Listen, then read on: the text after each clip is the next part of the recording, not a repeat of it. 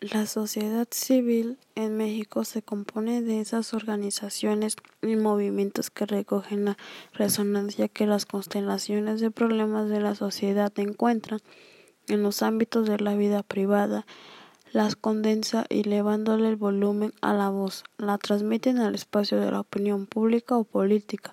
En el siglo XX surgen movimientos que luchan por los derechos humanos, la equidad de género, la defensa del medio ambiente. De 1988 a 1998 se consolidaron varios movimientos sociales y cientos de organizaciones que dieron forma a una sociedad civil. Las organizaciones que surgieron fueron indígenas y campesinos. Si los estados coloniales despojaron a las comunidades indígenas y sujetaron a la mayoría de sus miembros a la esclavitud y a duras condiciones laborales, el Estado mexicano intentó eliminar a los indios como categoría social con la independencia política de México de España en 1821. Las clases dirigentes que condencían de los españoles y propagaron la supremacía de los blancos buscaron constituir una identidad nacional que excluyera a los indios. La pregunta central para la teoría de la formación de la clase política podría ser así.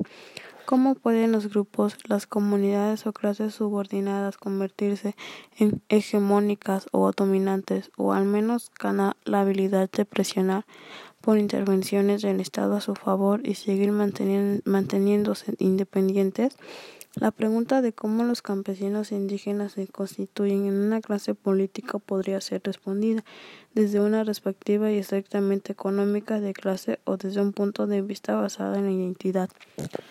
Suplica tanto interés de materiales como aspectos culturales de la identidad que se resultan relacionadas de reproducción entre explotadores y explotados y de las relaciones de reproducción entre explotados, respectivamente en un país que la sociedad civil fue creada por el logro burocrático la lucha de los ciudadanos por autogobernarse de los niveles comunitarios y regionales.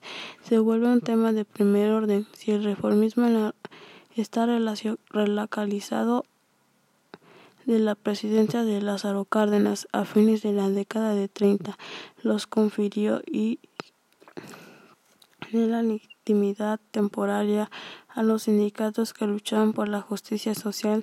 Estos fueron siempre autodemocráticos y corporativistas. Las luchas indígenas fueron por la autonomía duraron durante las décadas del 80 y 90, complementaron y radicalizaron más el movimiento espanco movimiento campesino.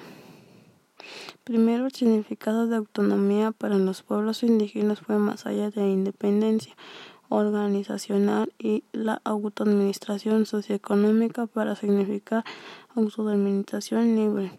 Esto es autogobierno a nivel de comunitario de acuerdo con las propias normas, usos y costumbres. Ahora bien, ahora la sociedad civil se expresa también en la forma como las autoridades están comunicándose con la sociedad. Siempre ha, ha habido ausencia del Estado en la atención de las comunidades indígenas y campesinos.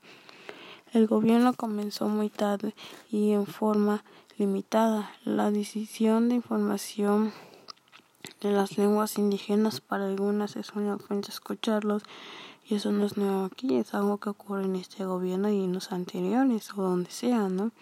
No hay mecanismo de atención para los pueblos, solo piden igualdad, respeto hacia su persona.